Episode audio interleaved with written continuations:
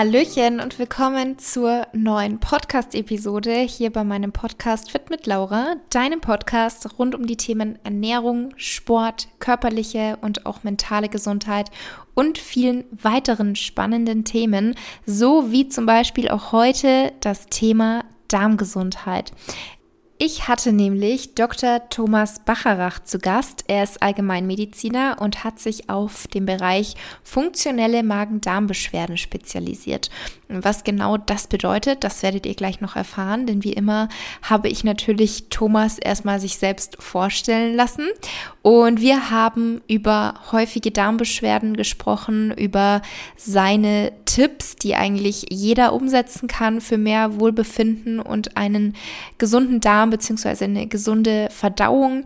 Wir haben zum Beispiel auch darüber gesprochen, warum man eigentlich immer diesen Abstand zwischen den Mahlzeiten halten soll, weil ich sage euch ja auch immer, dass ich eigentlich schon so gut wie möglich darauf achte, dass ich mindestens drei bis vier Stunden zeitlichen Abstand zwischen meinen Mahlzeiten habe. Und da erklärt uns Thomas auch nochmal, warum das der Fall ist.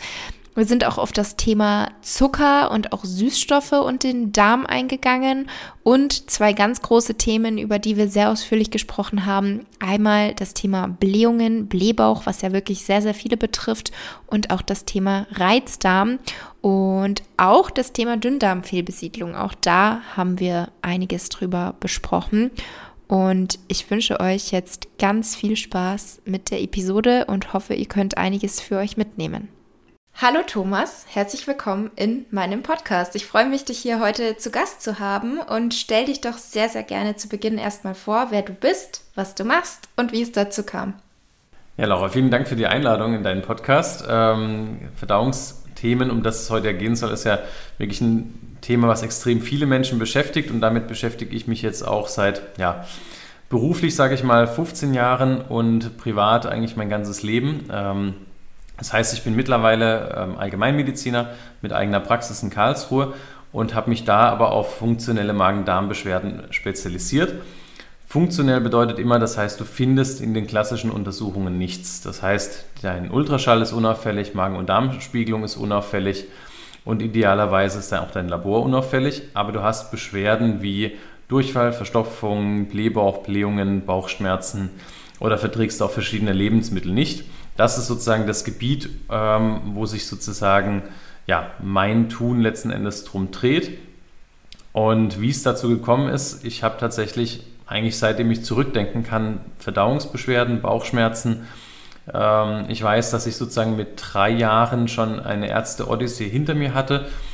Und ähm, genau, das hat mich eigentlich meine ganze Kindheit, Jugend begleitet. Ich hatte dann auch in der glaub, zweiten oder dritten Klasse schon eine ziemlich intensive Auslassdiät, wo ich ein Jahr lang auf Zucker verzichten musste. Da war es dann zum Teil auch so, dass ich ähm, sogar auf Obst verzichten musste und habe dann mit Süßstoff im Prinzip meine Sachen dann gesüßt, oder beziehungsweise in dem Fall meine Mutter, weil ich war noch ein bisschen klein dafür. Ähm, und ja, insofern habe ich da viel Eigenerfahrung sammeln können. Und für mich war so der Wendepunkt tatsächlich, dass ich irgendwann bei einer Ärztin war, die eine äh, Stuhlanalyse bei mir gemacht hat und einen Darmaufbau. Und das war für mich so der Startschuss, wo ich ähm, wirklich gemerkt habe, okay, es geht deutlich bergauf. Ähm, mittlerweile bin ich im Prinzip beschwerdefrei. Ähm, heißt im Prinzip, wenn ich jetzt zum Beispiel in einen Hotelurlaub 14 Tage fahre und da wirklich kunterbunt alles esse, inklusive Weizen jeden Tag, Zucker und so weiter, dann merke ich das am Ende vom Urlaub, dass mir das nicht so richtig gut getan hat. Aber ansonsten ähm, ja, ist es tatsächlich komplett beschwerdefrei. Genau, und so bin ich letzten Endes zu dem Thema gekommen, habe dann nach, schon während dem Studium mich in das Thema vertieft und während meiner Fachausbildung mhm. ähm, dann immer weiter in das Thema eingestiegen. Ja, cool. Und wann hast du dich dann dazu entschlossen, eine eigene Praxis zu eröffnen oder war das schon immer so ein bisschen dein Traum? Ähm, tatsächlich war mir schon immer klar, dass ich selbstständig sein möchte. Ähm, ja, und tatsächlich der, die, die endgültige Entscheidung kam, äh, ich glaube 2019, 2020, irgendwie sowas. Ich nagel mich nicht drauf fest, aber irgendwie um den Dreh. Und vor zwei Jahren habe ich dann wirklich die Praxis eröffnet und genau, bin seitdem fünf Tage die Woche in der Praxis. Mhm, schön. Und was sind so die häufigsten Beschwerden, mit denen Patienten zu dir kommen? Du hast jetzt schon angesprochen, funktioneller Bereich ähm, beim Thema Darmgesundheit, aber vielleicht kannst du uns da so ein bisschen in die Patientengeschichten einführen. Also im Prinzip, was, was ich sehr spannend fand, ich hatte irgendwann eine Statistik gesehen gehabt, was sind überhaupt die häufigsten Beschwerden, weswegen man zum Arzt geht. Ja, ich bin ja schon sehr spezialisiert, insofern sehe ich natürlich viele Magen-Darm-Patienten, aber zweithäu der zweithäufigste Grund, überhaupt einen Arzt aufzusuchen, sind Verdauungsbeschwerden. Also es mhm. ist generell erstmal etwas super häufiges, weil ich bei vielen meiner Patienten erlebe, dass die denken, sie wären die Einzigen, die ähm, wirklich mit solchen Verdauungsbeschwerden Probleme haben. Ähm, und denen ist das dann auch super unangenehm, weil sie halt wirklich denken, okay, warum habe nur ich die Probleme und sonst niemand? Ich denke, das allerhäufigste, ähm, weswegen Patienten zu mir kommen, sind Blähbauch und Blähungen. Ähm, und dann aber dicht gefolgt ähm, mit oder ohne Verstopfung, ähm, Durchfall und Bauchschmerzen. Hm. Ja, das ist meistens ist es ein Mischbild. Das heißt, ähm, in der Regel ist es nicht so, dass jemand wirklich nur ein einziges Symptom hat, sondern es ist so eine Mischung dann aus verschiedenen Symptomen. Ähm, und ganz häufig beschreiben dann die Patienten, dass wenn ich die in die Lebensmittel esse, dann geht es mir schlechter. Also da ist dann noch so eine gewisse Nahrungsmittelunverträglichkeit oder Intoleranz mit dabei. Genau, aber dann entsteht so ein Mischbild, aber das häufigste ist Blähbauchblähungen. Mhm. Ja, es ist tatsächlich, wie du sagst, noch so ein bisschen so ein Tabuthema, die Verdauung. Also an sich weiß eigentlich jeder, dass es jeden betrifft und jeder hat's. Also ich meine, jeder hat mal Verdauungsprobleme, jeder hat mal einen Blähbauch oder Blähungen, aber trotzdem fällt es sehr, sehr vielen Menschen schwer, darüber zu sprechen. Aber ich glaube, dass sich das aktuell so ein bisschen wandelt, gerade auch, weil man sieht, auf Social Media sprechen immer mehr Experten oder auch Betroffene darüber. Also mal sehen, wo das noch hinführt. Ähm, aber was sind dann so die ersten Schritte, die du machst, wenn ein Patient zu dir kommt und ähm, ja, mit diesem, mit diesem Symptomen ähm, zu dir kommt?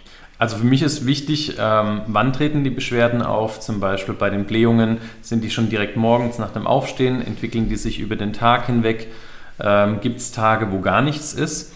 Ähm, und dann versuche ich im Prinzip herauszufinden, was beeinflusst dieses Symptom. Ja, das heißt, ähm, wenn er Tage hat, wo er gar nichts hat, dann will ich unbedingt ein Ernährungstagebuch haben, weil dann ist es sehr wahrscheinlich, dass es irgendwie, dass er da anders ist wie an den Tagen mit Blähungen.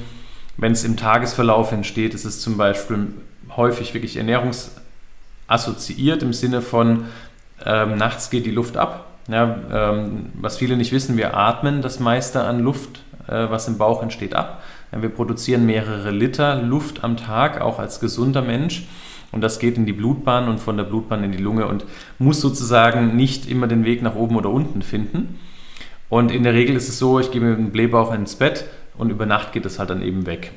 Und wenn es dann tagsüber wieder entsteht, ist es sehr, sehr wahrscheinlich ein Fermentationsprozess. Das heißt, Bakterien oder Pilze haben irgendwas zu fressen bekommen und ähm, dann staut sich das sozusagen über den Tag immer mehr auf. Mhm. Und so versuche ich dann im Prinzip rauszubekommen, ähm, was am wahrscheinlichsten ist. Ganz wichtig ist, wie lange hat der Patient die Beschwerden schon? Ähm, Gab es irgendein auslösendes Ereignis, wie zum Beispiel eine Lebensmittelvergiftung oder eine intensivere Antibiotikatherapie? Ähm, für mich sind so Begleitfaktoren wie die Schilddrüse noch wichtig, ob es eine Unterfunktion zum Beispiel gibt ähm, ob Medikamente eingenommen werden, wie äh, Magensäureblocker, Hormonpräparate, irgendwas in die Richtung. Und dann frage ich ganz klassisch auch immer noch nach den Lebensstilfaktoren. Ist jemand zum Beispiel ein völliger Couch-Potato äh, und isst viel Fastfood? Dann, das fließt dann letzten Endes natürlich in die Beratung mit ein, weil ja, wenn ich mir jeden Tag mit dem Hammer auf den Daumen haue und dann zum Arzt gehe mit Daumenschmerzen, dann muss ich halt am Lebensstil was ändern. Ja? Ich muss aufhören, mir da mhm. drauf zu hauen. Ja, also insofern, das ist einfach ein wichtiger Aspekt. Ja. Ja, ich wollte genau. dich nicht unterbrechen. Die, die, die, nächste Stufe ist dann sozusagen, dann habe ich schon mal eine Idee, in welche Richtung es gehen könnte. Und dann stehen mir halt verschiedene Möglichkeiten zur Verfügung, über Atemtests den Dünndarm abzuklären, über Atemtests Intoleranzen abzuklären. Eine Intoleranz, also die bekannteste ist die Laktoseintoleranz, wo man den Milchzucker nicht verträgt. Gibt es aber noch deutlich mehr. Ähm, ich habe Urintests, wo ich auf Pilze im Körper testen kann oder auf eine Histaminunverträglichkeit. Und ich habe natürlich Mikrobiomanalysen, also Stuhlanalysen, um mir die Schleimhaut anzuschauen. Ist sie entzündet? Wie gut verar äh, verarbeiten wir die Nahrung? Also verdauen wir alles an Eiweiß, an Fett? Äh, haben wir genügend Bauchspeicheldrüsenenzyme, an Gallensäuren? Äh, und wie sieht dann letzten Endes die Zusammensetzung unserer Bakterien aus? Sowohl der Bakterien, wo wir wissen, die sind nützlich für uns, als auch die, die eben halt sehr wahrscheinlich ein Problem für uns darstellen. Mhm. Genau, sehr, das sehr ist interessant. So grob im Prinzip, wie ich da vorgehen würde. Ganz wichtig, ein äh, Punkt ist tatsächlich, vorher kläre ich natürlich im Prinzip schulmedizinische Diagnosen mit ab. Ja, es mhm. geht für mich, das ist für mich ein ganz, ganz wichtiger Aspekt. Ähm, wenn jemand zum Beispiel wirklich schon lange Verdauungsbeschwerden hat und war aber noch nie irgendwie bei einem Ultraschall oder noch nie bei einer Magen-Darm-Spiegelung, das ist etwas, was dann einfach abgehakt gehört. Weil wenn man da was übersieht und dann jetzt anfängt, ich sag mal, am Mikrobiom rumzudoktern, das ist halt eher ungünstig. Ja, also insofern, das ist der Step, den ich vorher meistens in der, im Gespräch schon kläre. Mhm, okay. Und du hattest jetzt vorhin schon, als du uns von deiner Geschichte erzählt hast, gesagt, dass du dann mal einen Darmaufbau gemacht hast. Was genau ist das denn und für welche Patienten wäre das dann sinnvoll? Also unter einem Darmaufbau verstehe ich im Prinzip, dass ähm, die giftstofftragenden Bakterien oder Gärungsbakterien aus dem Darm idealerweise rausfliegen und dass die guten Bakterien und die Vielfalt der Bakterien zunimmt. Das heißt, idealerweise arbeite ich hier mit Präbiotika. Das sind Stoffe, also im Prinzip kann man sagen Ballaststoffe, die speziell Bakterien anfüttern. Das ist ein Aspekt und ich kann Probiotika einsetzen, also lebende Bakterien, wo wir wissen, die haben einen nützlichen Effekt, ähm, um eben den Darmaufbau zu begleiten. Ganz viele denken, es reicht, wenn ich ein Probiotikum nehme, aber diese lebenden Bakterien, die sind zwar nützlich, haben aber nicht die Möglichkeit, sich anzusiedeln. Ja, das heißt, wenn ich das äh, Probiotikum absetze, dann sind die ungefähr nach ein bis zwei Wochen auch wieder draußen. Die haben zwar dann im Prinzip aufgeräumt, ja, der Darm sieht dann vielleicht ein bisschen schöner aus, äh, jetzt als Bild gesprochen, aber trotzdem sind sozusagen die Bakterien, die da vorher den Müll gemacht haben, immer noch da und die guten bleiben eben nicht da, um weiterhin aufzuräumen. Also das ist so ganz grob, wie, wie ein Darmaufbau läuft. Ähm, bei mir war es damals noch mit verbunden, dass ich manche Lebensmittel nicht vertragen habe und um die Schleimhaut im Prinzip äh, ein bisschen Ruhe zu geben, habe ich äh, auf die verzichtet. Äh, ich habe ja, ich habe ganz unterschiedliche Präparate letzten Endes genommen und das geht über eine ganze Zeit. Also ein Darmaufbau geht mal mindestens ein Jahr lang. Mhm. Eine Einschränkung ist, wenn du eine Dünndarmfehlbesiedlung hast, das heißt Bakterien ähm, in dem Abschnitt zwischen Magen und Dickdarm. Dickdarm ist der letzte Abschnitt, Magen ähm, kommt sozusagen davor. Dann ähm, solltest du mit Prä- und Probiotika aufpassen, weil du dann tendenziell eher ein Problem im Dünndarm erzeugst, mehr Beschwerden erzeugst. Ähm, für diese Patienten ist sozusagen ein Darmaufbau erstmal hinten angestellt. Da müssen wir uns erst um den Dünndarm letzten Endes kümmern.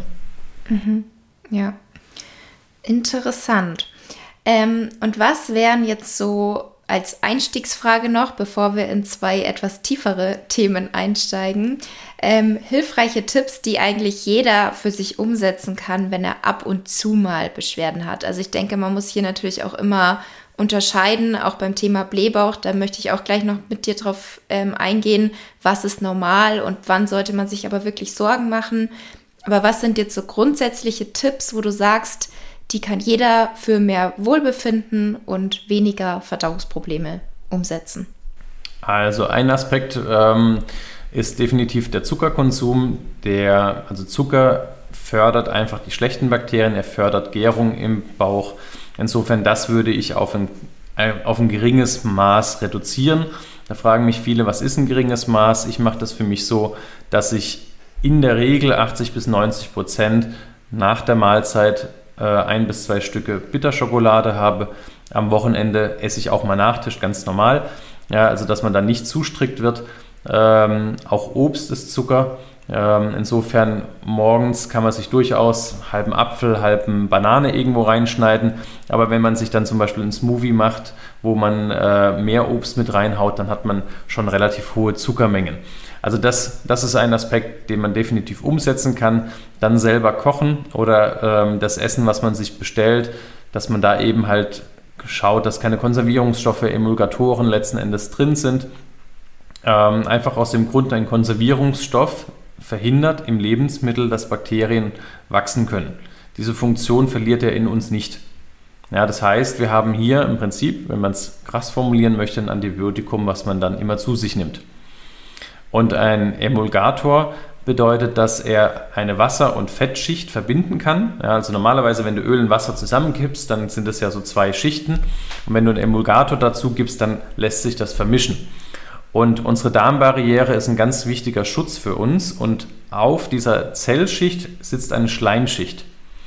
Und wenn ich da jetzt einen Emulgator drauf kippe, dann hat es die Schleimschicht natürlich viel schwieriger, ihre Integrität aufrecht zu erhalten. Und dementsprechend können dann Bakterien, Giftstoffe, Allergene viel leichter an der Schleimhaut angreifen und dort dann halt wieder Probleme machen. Ähm, und dann ein wichtiger Aspekt ist Meal Spacing. Ähm, heißt, dass du vier bis sechs Stunden zwischen deinen Mahlzeiten Pause lässt weil nach 90 Minuten Fastenzeit setzt ein Reinigungskomplex im Darm an ähm, der sowohl Speisen, Giftstoffe, Bakterien vorwärts schiebt. Wenn ich immer wieder zwischendurch am Snacken bin und wenn es auch nur ein paar Kekse sind, dann hört er wieder für 90 Minuten mindestens auf. Ja, und dementsprechend kann dann der normale Verdauungsvorgang und der ganze Reinigungsvorgang einfach nicht gut ablaufen. Ähm, genau, und wenn wir bei der Ernährung bleiben, ideal ist für eine bakterielle Vielfalt, eine pflanzliche Vielfalt in der Ernährung das heißt, ich sage immer 30 bis 40 unterschiedliche pflanzliche Lebensmittel, da gehören auch Kräuter dazu, in der Woche, ist ideal für eine ähm, bakterielle Vielfalt im Darm. Das mhm. klingt schon erstmal relativ viel, ist auch gar nicht so wenig, wenn man sich die Monokulturen in unserem Supermarkt anschaut. Schaut, aber ähm, ja, wenn man mal das Bewusstsein dafür hat, dann findet man tatsächlich gute Möglichkeiten, da so einen Unterschied mit reinzubringen. Mhm. Das ist jetzt wirklich ähm, die Tipps sozusagen, was die Ernährung angeht. Man kann natürlich auch Gewürze wie Anis, Kümmel, Fenchel verwenden, die wirklich ähm, auch gut antiblähend wirken können. Ähm, ich mache das für mich so, ich kaufe mir da immer eine hohe Bioqualität komplett ganz äh, und mache die Immerser kaputt. Und dann habe ich nämlich die, äh, die ganzen ätherischen Öle, die in dieser Kapsel noch drin sind, ganz frisch. Und wenn ich jetzt aber einen äh, losen Beuteltee kaufe, der dann nicht irgendwie speziell vakuumiert ist, dann sind die ätherischen Öle kaputt gegangen über den Kontakt eben mit der Luft. Mhm. Ja, insofern ist so etwas, entweder du holst es dir aus der Apotheke, die muss garantieren, dass dann ein gewisser Wirkstoff drin ist, ähm, oder ich mache das eben so über die Biokräuter und zerstoße mir die Mörser und gieße die dann auf. Mhm. Okay, interessant. Du hattest jetzt das Thema Zucker angesprochen und auch schon direkt gesagt, dass natürlich auch der Fruchtzucker im Obst eine Rolle spielt. Das heißt, ich gehe davon aus, der Fruchtzucker in den Datteln auch, weil ich esse zum Beispiel sehr, sehr gerne Datteln. Ähm, was, also wie kann man da dann noch mit umgehen? Also, weil ich meine, viele Menschen lieben Obst. Die machen sich ihr Porridge, da kommt Obst dazu. Oder sie snacken gerne Datteln. Du hast jetzt schon gesagt, ein, zwei Stückchen Zartbitterschokolade. Aber wie kann man vielleicht doch noch besser ähm, abschätzen, was ist jetzt noch okay und was ist aber zu viel? Ähm, also generell ist es so, dass es immer individuell und es hilft, einfach mal einen Kontrast wahrzunehmen. Das heißt, dass man dann vielleicht mal sich die Challenge setzt, ein, zwei Wochen auf Zucker zu verzichten. Ähm, viele werden da tatsächlich merken, dass sie wie einen Entzug ähm, durchmachen. Ja, also für alle, die jetzt eben eher am Untergewicht sind, jetzt äh, die den Podcast hören, da bitte aufpassen. Ja, das sollte dann auf jeden Fall mit dem Therapeuten abgesprochen werden, ähm, dass man dann nicht komplett äh, seine Ernährung umstellt und deswegen dann noch weiter ins Untergewicht rutscht. Ähm, das an der Stelle.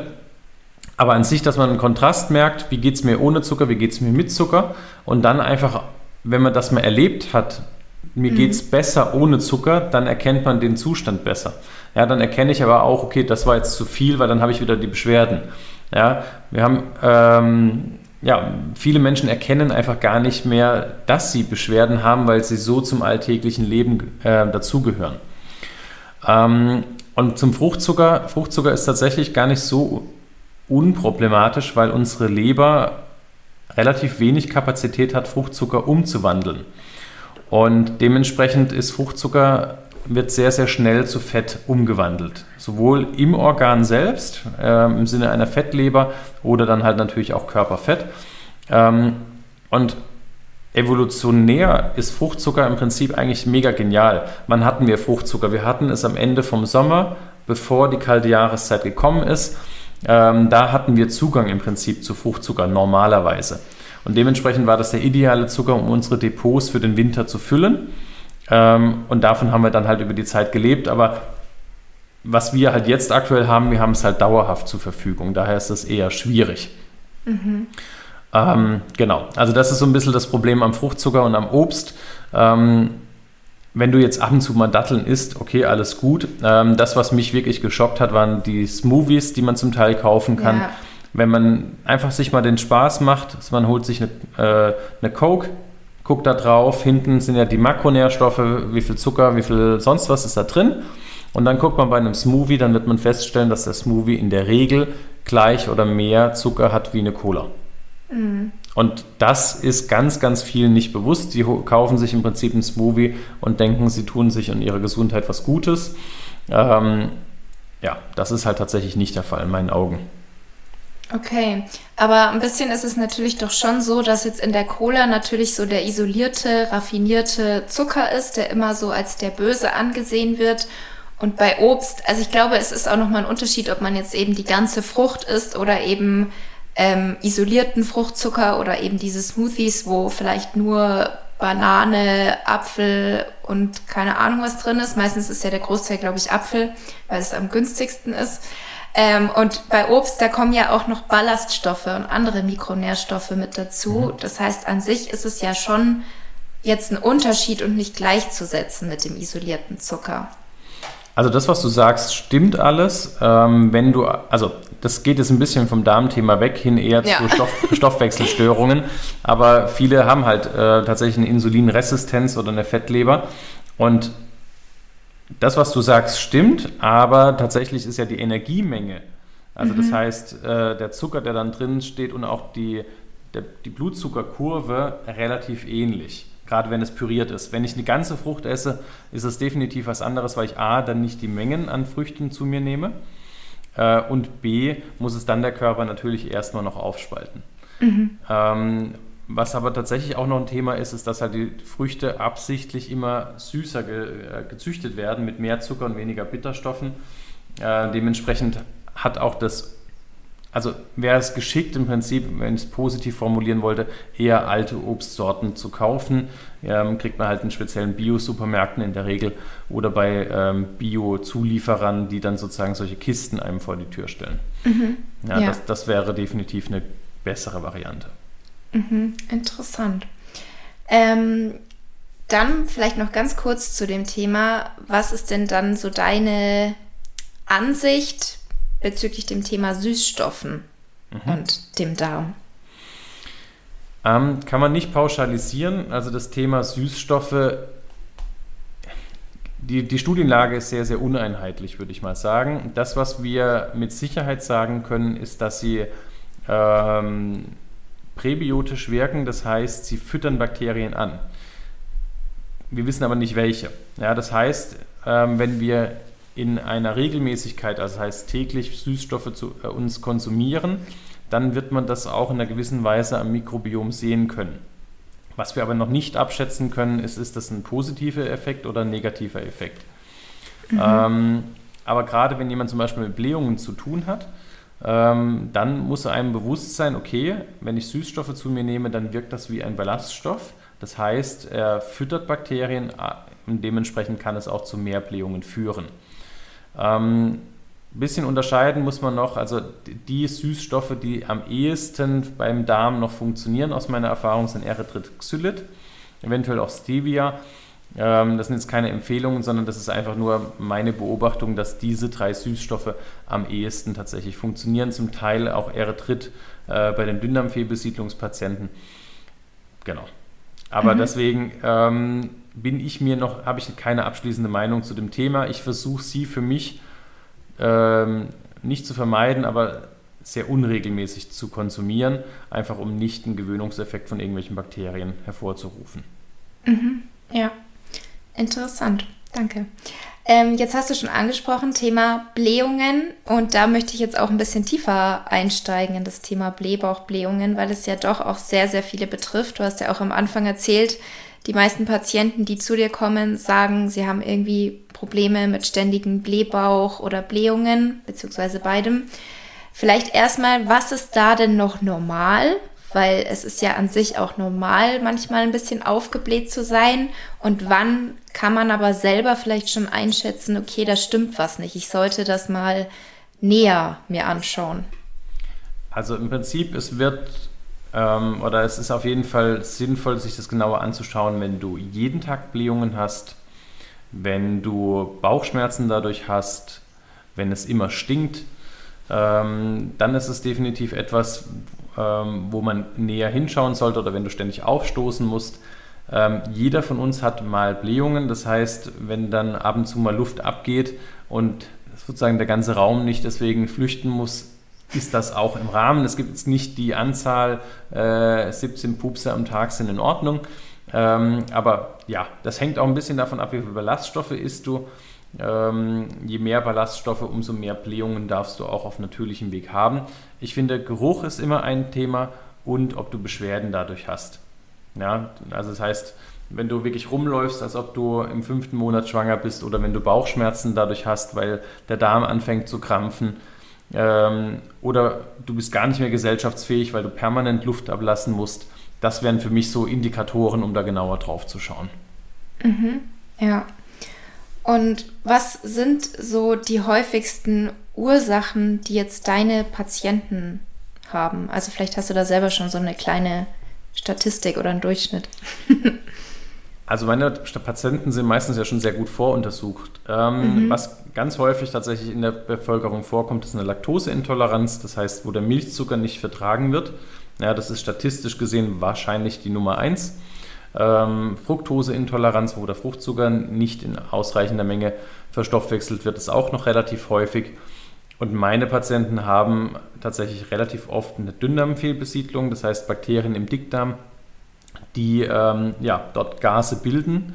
Das sind typischerweise auch die Patienten, äh, die diesen Blähbauch bekommen, wo sie aussehen wie schwanger, weil sich da die Luft verfängt. Weil Dünndarm ist ja vier bis sechs Meter lang und da, dahinter kommt sozusagen der Dickdarm, der nochmal ungefähr einen Meter lang ist und davor kommt Magen und Speiseröhre. Also wenn da im Prinzip Luft irgendwo in der Mitte entsteht, dann ist es halt einfach sehr schwierig für den Körper, die rauszutransportieren. Wenn ich jetzt direkt im Dickdarm ein Fermentationsproblem habe, weil da irgendwie Bakterien sitzen, die wahnsinnig gern und viel Gas bilden, dann geht halt die Luft einfach viel leichter ab. Ähm, also genau, das ist ein typisches Symptom, aber es ist definitiv nicht so, wenn jemand das hat, dann hat er auch 100% eine Dünndarmfehlbesiedlung. Mhm. Ja. Genau, was ist am häufigsten? Ja, ich würde sagen, Dünndarmfehlbesiedlung äh, und diese Intoleranzen, das sind so die häufigsten Gründe. Ansonsten Fehlbesiedlungen im Dickdarm sind auch super häufig, wobei ich da, ich würde mal sagen, vielleicht in ein Viertel wirklich einen klaren, klaren Grund habe, warum jemand massiv zum Beispiel Blähungen hat. Ja, das mhm. wären zum Beispiel Pilzbefall, es gibt auch spezielle Bakterien, die einfach wahnsinnig gasig sind. Ähm, Genau, aber das kommt nicht so extrem oft vor. Und was wäre jetzt so dein Rat, an wen man sich da wenden kann? Weil ich muss jetzt sagen, jemanden wie dich kenne ich jetzt hier in meinem Umfeld nicht. Also es gibt ja die klassischen Gastroenterologen heißen sie, glaube ich. Aber da wird ja dann häufig meistens der, ähm, diese Atemtests gemacht für Fructoseintoleranz oder Laktoseintoleranz und Magenspiegelung oder Darmspiegelung. Und ich weiß nicht, das Thema Dünndarm, Fehlbesiedlung, glaube ich, sprech, das besprechen die nicht so mit einem. Also genau, die Diagnostik, die die machen, sind auch ganz wichtig, weil sie halt auch ganz viele ähm, Diagnosen ähm, damit rausfinden können. Zum mhm. Thema Dünndarmfehlbesiedlung haben wir in Deutschland das Thema, ähm, dass es noch relativ unbekannt ist und die Art und Weise, wie diagnostiziert wird, ähm, sage ich mal, ungünstig ist, weil viele äh, Dünndarmfehlbesiedlungen übersehen werden. Die Dünndarmfehlbesiedlung wird über einen Atemtest diagnostiziert. Ähm, man macht eine Diät vorher, dass im Prinzip die Blähungen oder egal, jede Fermentation im Darm möglichst niedrig ist. Und dann trinkt man morgens eine Zuckerlösung und dieser Zucker, wenn der auf Bakterien trifft, soll dann im Prinzip zu einer Gasproduktion führen, die wir dann wieder auffangen können und messen können. Und in Deutschland wird halt vor allem auf Wasserstoff getestet. Ähm, ich teste immer auf Wasserstoff und Methan, also ich habe einmal ein anderes Gas noch mit dabei. Äh, und in Deutschland wird meistens mit Glucose getestet. Und die Glucose können wir extrem gut aufnehmen. Das heißt, normalerweise nach dem ersten Drittel des Dünndarms ist die Glucose aus dem Darm raus. Die haben wir aufgenommen. Das heißt, aber auch die letzten zwei Drittel vom Dünndarm kann ich mit der Glucose einfach fast nicht darstellen, weil es, auch wenn da Bakterien sitzen, die kriegen ja nichts mehr zu fressen. Ähm, und dementsprechend verwende ich andere Zucker, die deutlich länger im Darm verbleiben oder sogar so lang im Darm verbleiben, bis sie auf Bakterien treffen oder ausgeschieden werden. Mhm. Und ähm, an wen man sich da wenden kann, ist aktuell tatsächlich nicht ganz einfach. Es gibt äh, ein, zwei Spezialkliniken und es gibt halt immer mehr Therapeuten, die sich mit der Dünndarmfehlbesiedlung auch auseinandersetzen. Ähm, ich werde auch tatsächlich, bin jetzt aktuell in den letzten Zügen meiner Ausbildung, um, die sich speziell an Therapeuten richtet, ähm, zu dem Thema. Aber im Moment ist es noch ziemlich mau und die Kollegen, die ich kenne, sind tatsächlich alle auch komplett ausgebucht. Mhm, ja. Und gibt es vielleicht irgendwie Tests, die man sich nach Hause bestellen kann, wo man dann schon mal einen Anhaltspunkt hat und damit dann weiter arbeiten kann? Genau, die gibt es auf jeden Fall. Ähm, zum Teil wird man dann auch da beraten. Ist gut, kann man, kann man äh, definitiv zur Diagnostik machen. Was ich da immer so ein bisschen äh, ungünstig finde, ist halt, dass man im Prinzip keinen Therapeuten hat, der guckt, ob es mhm. noch was anderes sein könnte. Ja, das heißt, ja. Angenommen, du hast eine Zöliakie. Zöliakie ist eine echte Glutenunverträglichkeit ähm, und du machst einen Dünndarmfehlbesiedlungstest, der vielleicht sogar positiv ist, ähm, was ja durchaus parallel kommen kann, dann übersiehst du halt eine ganz wichtige Diagnose. Ja, das heißt, ich würde da immer auch einen Therapeuten vor Ort mit aufsuchen, dass der halt im Prinzip nach solchen Diagnosen mitschauen kann. Ähm, weil es einfach Diagnosen gibt, die, dich, die dir wirklich ein Problem machen können, ähm, im Sinne von ja, eine unentdeckte Zöliakie kann lebensverkürzend sein. Ja, das solltest du einfach nicht übersehen. Mm, ja. Ähm, vielleicht ganz kurz an der Stelle das Thema Darm und Psyche. Das hängt ja auch ein bisschen zusammen. Ähm, wie genau kann man sich das vorstellen? Also, also wie ist der Darm mit unserem Gehirn verknüpft? Ähm, also über ganz viele Nerven und tatsächlich hat unser Darm mehr Nervenzellen als unser Rückenmark. Nicht mehr wie unser Gehirn, aber ähm, richtig, richtig viele Nervenzellen. Und wir wissen mittlerweile über die Darm-Hirn-Achse, dass unser Darm von, also dass von zehn Signalen, die hin und her geschickt werden, kommen neun vom Darm ins Gehirn und nur umgekehrt eins äh, vom Gehirn zum Darm. Also unser Darm ist wahnsinnig wichtig, was die Informationsvermittlung äh, an unserem Gehirn angeht. Man ist mittlerweile sogar so weit hergegangen, dass man ähm, das Reizdarmsyndrom als Störung der Darm-Hirn-Achse bezeichnet. Ja, also da hat einfach eine, eine, Bezeichnungsänderung stattgefunden, einfach weil man sieht, wie wichtig das ist.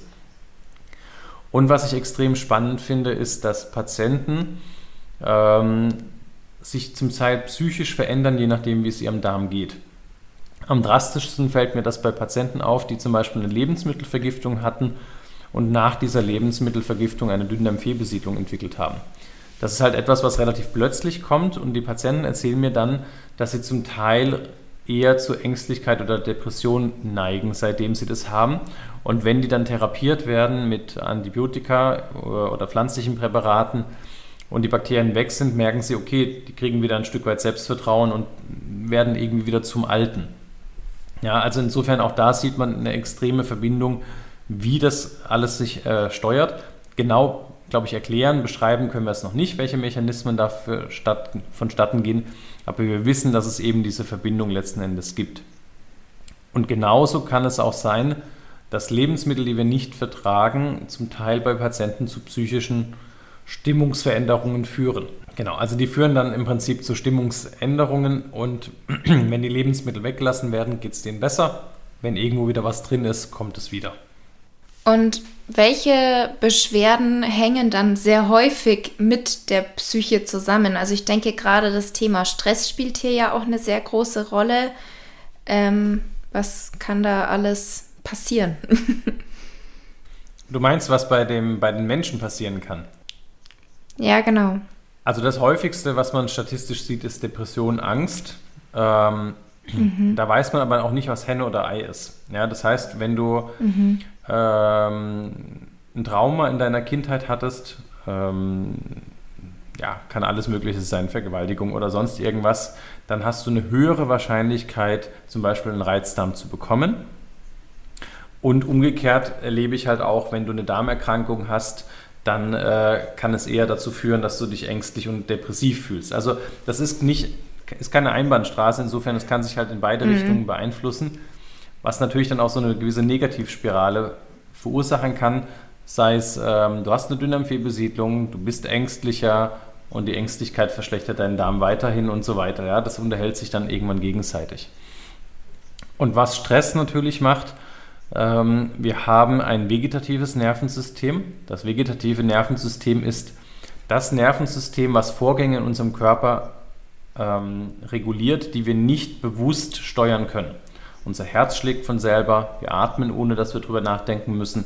Und unsere Verdauung ähm, läuft auch ab, ohne dass wir sagen müssen, so Darm schiebt jetzt ein bisschen weiter, jetzt ein bisschen Magensäure und so weiter. Das steuert alles das autonome Nervensystem. Und da gibt es zwei Gegenspieler. Einmal das Stressnervensystem Sympathikus und den Entspannungsnervensystem das Parasympathische. Und wenn wir permanent auf der Stressachse sind, äh, signalisieren wir unserem Körper, du bist in Gefahr. Und Gefahr bedeutet Fight or Flight. Ja, das heißt, wir müssen flüchten, wir müssen kämpfen und da ist die Verdauung erstmal egal. Ja, also das wäre ungünstig, wenn du vom Tiger wegrennst und aufs Klo musst. Ja, Deswegen hat der Körper das im Prinzip so angelegt, dass er da halt einfach diese Prozesse runterfährt. Und wenn du aber einen chronischen Stress hast, dann hast du chronische Veränderungen in den Abläufen deiner Verdauung. Und deswegen ist Stress so ein großer Faktor, warum es zu Verdauungsbeschwerden führen kann. Mhm. Und du hattest jetzt schon ein paar Mal das Thema Reizdarm angesprochen. Was sind denn so häufige Symptome bei einem Reizdarm? Also im Prinzip klassisch sagt man Stuhlgangsveränderungen, das heißt, dass du Durchfall oder Verstopfung oder beides im Wechsel hast. Ähm, auch ganz, ganz häufig geht es mit Bauchschmerzen einher. Und das, was ich aber auch sehe, ist tatsächlich halt im Prinzip, was wir schon besprochen haben, Blähbauch, Blähungen. All dieser Symptomkomplex ähm, passt zum Reizdarm. Reizdarm ist eine Ausschlussdiagnose, das heißt, ich muss ganz, ganz viele andere Diagnosen erstmal ausschließen, um dann sagen zu können, okay, wir wissen nicht, was das ist eigentlich. Ja, du hast die passenden Beschwerden über die passende Länge, dann ist es ein Reizdarm. Ja, aber man kann es an den Symptomen, kann man einen Reizdarm nicht diagnostizieren, weil sie so unspezifisch mhm. sind, weil es 40 andere Erkrankungen gibt, ähm, die eben halt auch diese Beschwerden machen können. Ja, und das heißt, dass vielleicht Reizdarm auch einfach nur so ein Überbegriff ist für diese ganzen unterschiedlichen Beschwerden, die viele verschiedene Menschen haben und vielleicht sind das jeweils auch noch mal Krankheiten, die wir aber noch nicht kennen. Könnte man das so sagen oder eher nicht? Hm, ich würde fast eher sagen, dass es halt in vielen Fällen nicht alle Krankheiten ausgeschlossen werden. Und beziehungsweise, mhm. ähm, also was ich ganz häufig erlebe, das ist jetzt halt einfach aus dem Alltag rausgesprochen, Patient kommt, hat irgendwelche Beschwerden, kriegt eine Darmspiegelung, die ist unauffällig und dann heißt es, sie haben Reizdarmsyndrom. Mhm. Äh, sorry, hat er eine Fructoseintoleranz, hat er eine Laktoseintoleranz, hat er eine Dünndarmfehlbesiedlung. Das muss ich halt vorher alles im Prinzip abklären, ob er das hat. Und wenn er das auch nicht hat, dann kann man irgendwann sagen, okay, du hast halt wirklich ein Reizdarmsyndrom. Dieses Syndrom gibt es, ja, aber es ist halt, ähm, vorher muss halt verschiedene Dinge ausgeschlossen werden. Und das, was ich erlebe, das passt ein bisschen zu dem, was du gerade gesagt hast, ob wir noch nicht wissen, welche Erkrankung es ist, mit dieser neueren Möglichkeit, die Dünndarmfehlbesiedlung zu testen habe ich ganz viele Reizdarmpatienten, die eigentlich eine Dünndarmfehlbesiedlung sind. Und die Dünndarmfehlbesiedlung ist ganz anders behandelbar wie ein Reizdarmsyndrom. Und ähm, dementsprechend da ist es, ja, man geht davon aus, dass so circa 60 Prozent aller Reizdarmpatienten, die aktuell mit der Diagnose rumlaufen, eigentlich eine Dünndarmfehlbesiedlung haben. Und dementsprechend da kann man natürlich ganz viel in meinen Augen Gutes tun, wenn man dann hier im Prinzip die richtige Diagnostik und die richtige Therapie macht. weil dann ist der Patient kein Reizdarmpatient mehr, sondern Dünndarmfehlbesiedlungspatient und kann auch dann wieder komplett geheilt werden. Beim Reizdarm mhm. ist es ja so ein bisschen nebulös. Wir wissen nicht genau, woher es kommt. Wir wissen aber auch nicht genau, wann es weggeht. Es kann weggehen, es muss aber nicht. Ähm, insofern ist da jedem sehr, sehr gut geholfen, ähm, wo wir halt im Prinzip eine beha besser behandelbare Diagnose finden. Ja. Und wie viele Menschen sind insgesamt aktuell ähm, mit dem Reizdarm diagnostiziert? Gibt es da eine Zahl in Deutschland? Ähm, ich habe sie nur weltweit, aber das müsste sich ziemlich decken. Man geht von äh, mindestens 11 bis 20 Prozent aus. Also es ist mhm. eine, eigentlich eine Riesenmenge. Interessanterweise auch ähm, querbeet durch alle, Ent, ähm, ja, ob ein Land industrialisiert ist oder nicht industrialisiert ist, spielt da tatsächlich nicht die Riesenrolle.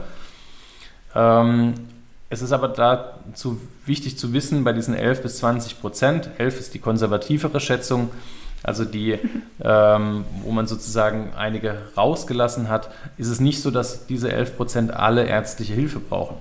Viele haben so ihre Tricks und Kniffe, wie sie halt besser durch den Alltag kommen. Sie lassen halt, keine Ahnung, vielleicht Zwiebeln, Knoblauch weg oder äh, haben sich so ein bisschen angepasst, wissen, was sie vertragen, was sie nicht vertragen ähm, und kommen damit eigentlich ganz gut klar. Und dann gibt es aber mhm. halt einen gewissen Prozentteil, der halt äh, Praxen aufsucht, weil er halt gar nicht klarkommt.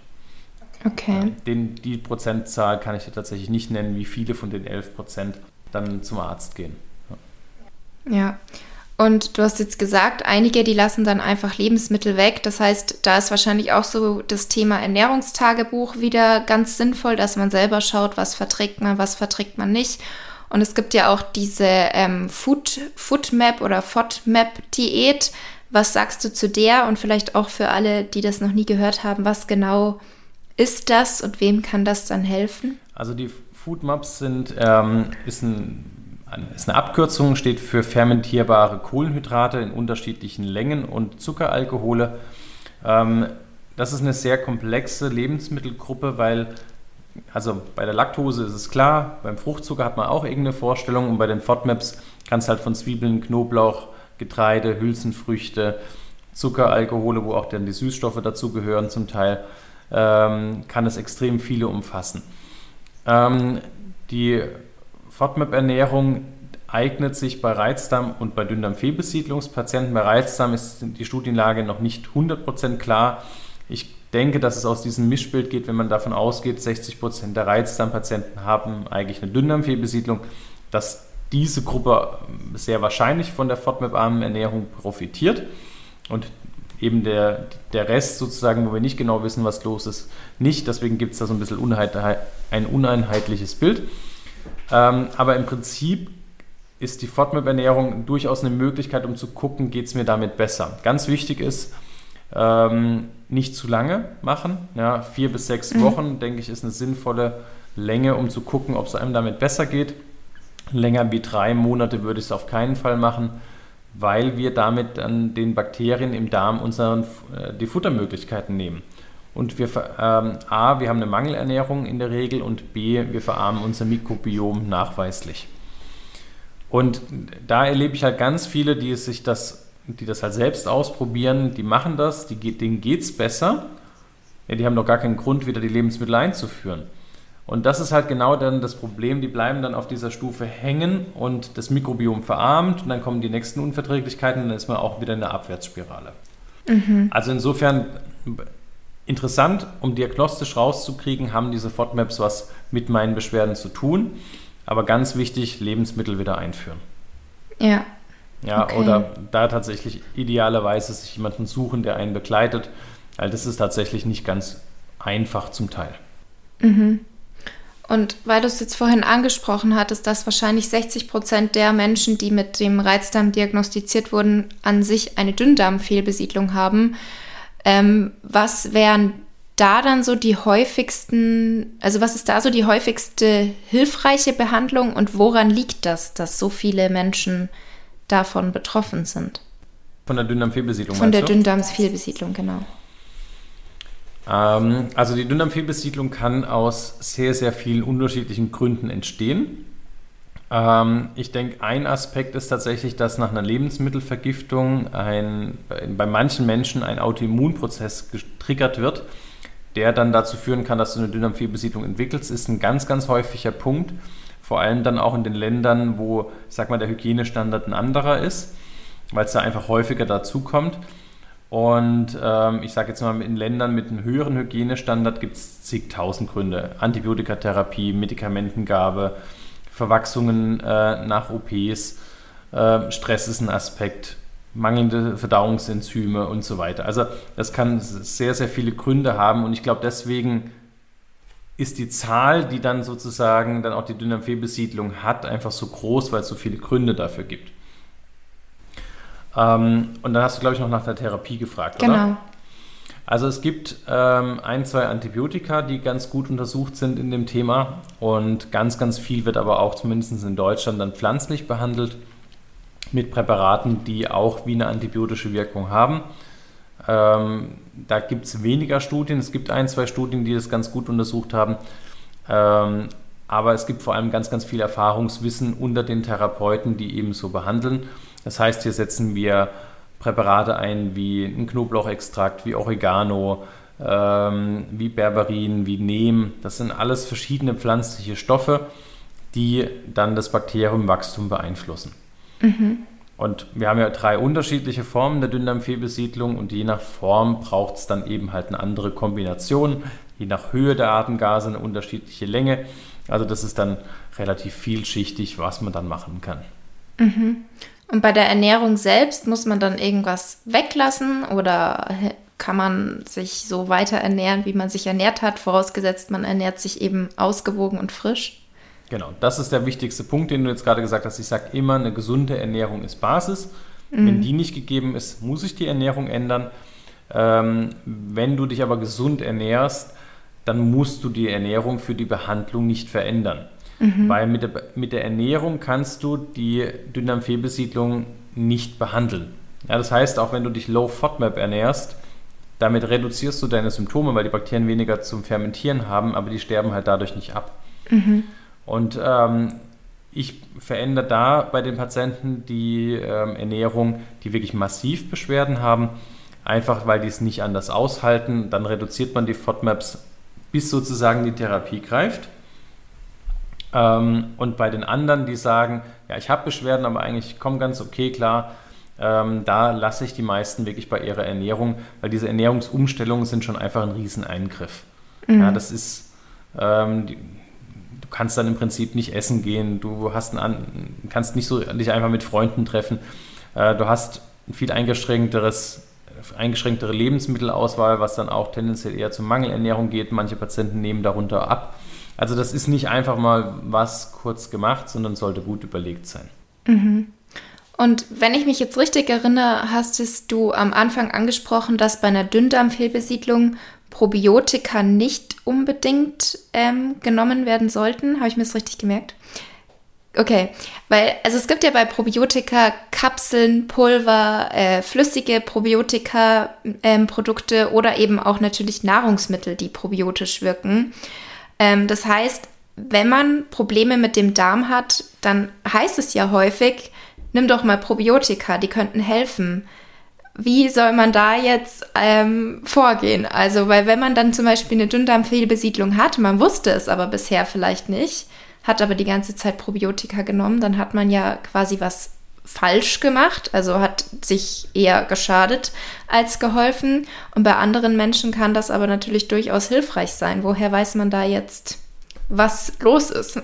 Also das ist eine gute Frage.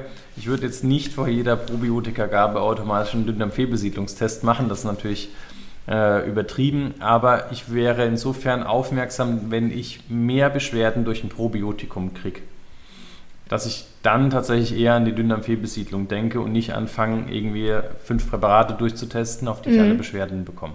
Mhm. Ähm, ich habe einige Patienten, die wirklich ihre Probleme mit einem Probiotikum begonnen haben, aber das ist relativ selten. Okay. Ja, und da ist nicht das Probiotikum schuld, sondern da war vorher schon was und das hat halt dann sozusagen, das war der letzte Tropfen am vollen Fass und ähm, dann hat es das halt zum Überlaufen gebracht. Mhm. Also Ähm, ich denke, was, was man immer machen sollte und kann, wenn man jetzt für seinen Darm was Gutes tun will, ist ballaststoffreich essen und probiotisch essen, das heißt fermentierte Lebensmittel. Wenn man aber merkt, es tut einem überhaupt nicht gut, dann muss man halt an so eine Diagnose Dünndarmfehlbesiedlung denken. Mhm. Und bei den Probiotika, wie du es angesprochen hast, es gibt tausend unterschiedliche Varianten. Es gibt ganz, ganz wenige, die ich bei der äh, Dünndarmfehlbesiedlung einsetze. Ähm, das sind aber meistens, die enthalten dann nur ein einziges Antibiotikum und nicht das, was man normalerweise hat, diese acht oder zehn oder zwölf unterschiedlichen Stämme. Ähm, und das, dieses eine probiotische Bakterium wurde dann auch untersucht. Das ist aber wirklich schon eher die Ausnahme und das, was du so kaufen kannst, ist bei der Dünndarmfehlbesiedlung tatsächlich meistens eher ungünstig, weil die Bakterien anfangen sozusagen wie so einen Krieg zu führen im Dünndarm was natürlich zu vermehrter Gasbildung und Beschwerden führen kann. Und meistens sind ja auch noch zu den Probiotika Ballaststoffe wie Inulin oder sowas beigemischt, damit die schon was zu futtern haben auf dem Weg. Ähm, und auch das führt dann natürlich bei der Dünndarmfehlbesiedlung auch zu einer vermehrten Gasbildung. Mhm. Und weil du jetzt gesagt hattest, wenn man eben merkt, die Beschwerden werden eher mehr als weniger, in, in welchem Zeitraum sollte man das beobachten? Weil ich habe jetzt auch schon gehört, dass bei Probiotika, wenn man die einnimmt, innerhalb der ersten zwei, drei Wochen es sein kann, dass man ein bisschen mehr Beschwerden hat, aber es sich dann, wenn man es gut verträgt, wieder einpendelt. Ähm, ist das dann hier auch der Fall, dass man da einfach erstmal zwei, drei Wochen abwarten sollte und dann überlegt, höre ich wieder auf oder tut es mir doch gut? Und woran liegt das, dass man da am Anfang vielleicht erstmal ähm, Probleme hat und sich das dann aber eben einspielt und einem doch gut tut? Also ich denke, im Zweifel würde ich wirklich mit einem Therapeuten sprechen, weil es halt individu sehr individuell ist, aber ja. so ein bisschen als, als Faustregel, der, äh, wenn du etwas isst oder ähm, zu dir nimmst, dann ist es, kann man sagen, innerhalb der ersten zwei Stunden ist es eher im Dünndarm und alles, was später kommt, ist eher im Dickdarm. Das heißt, wenn du ein Probiotikum nimmst und hast irgendwie nach drei bis fünf Stunden deine Beschwerden, dann liegt es wahrscheinlich eher daran, dass sich halt im Dickdarm irgendwas zurechtruckelt ähm, wenn du dann irgendwie nach einer halben Stunde, Stunde schon deine Beschwerden hast, dann ist es halt eher sozusagen noch ein Dünndarmproblem. Ich denke, so kann man das so ja, als Faustregel mal nehmen. Ähm, und das, was du sagst, stimmt. Ja, manche haben am Anfang Probleme mit dem Probiotikum. Da hängt es wirklich von dem Ausmaß und von dem Entstehungszeitpunkt der Beschwerden für mich ab, ob ich das fortführe oder ob ich sage, okay, da müssen wir jetzt halt nochmal tiefer gucken. Mhm.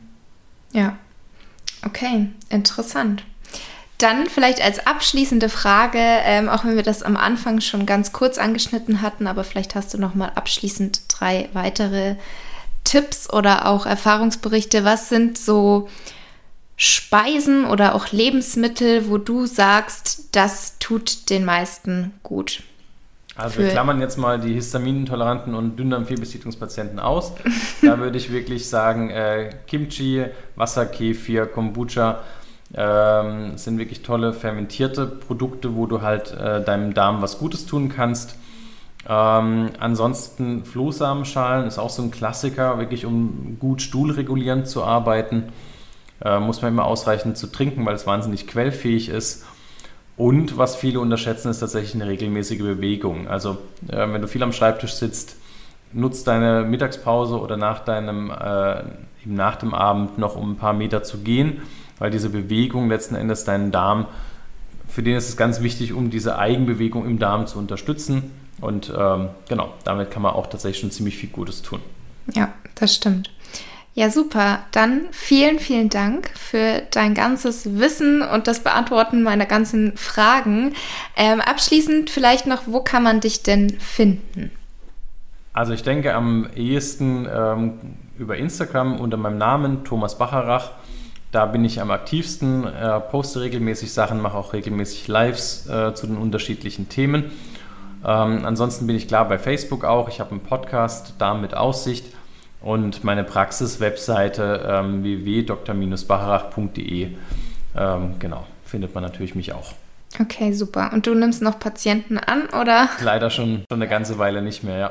Okay, naja, gut für dich, ähm, nicht so gut für jetzt alle Betroffenen, die sich dachten, ich würde gern mal den Thomas besuchen, aber ja. Ich suche tatsächlich noch ärztliche Unterstützung. Mhm, ja. Das, also wer sich für dieses Thema interessiert, kann sich gerne bei mir melden.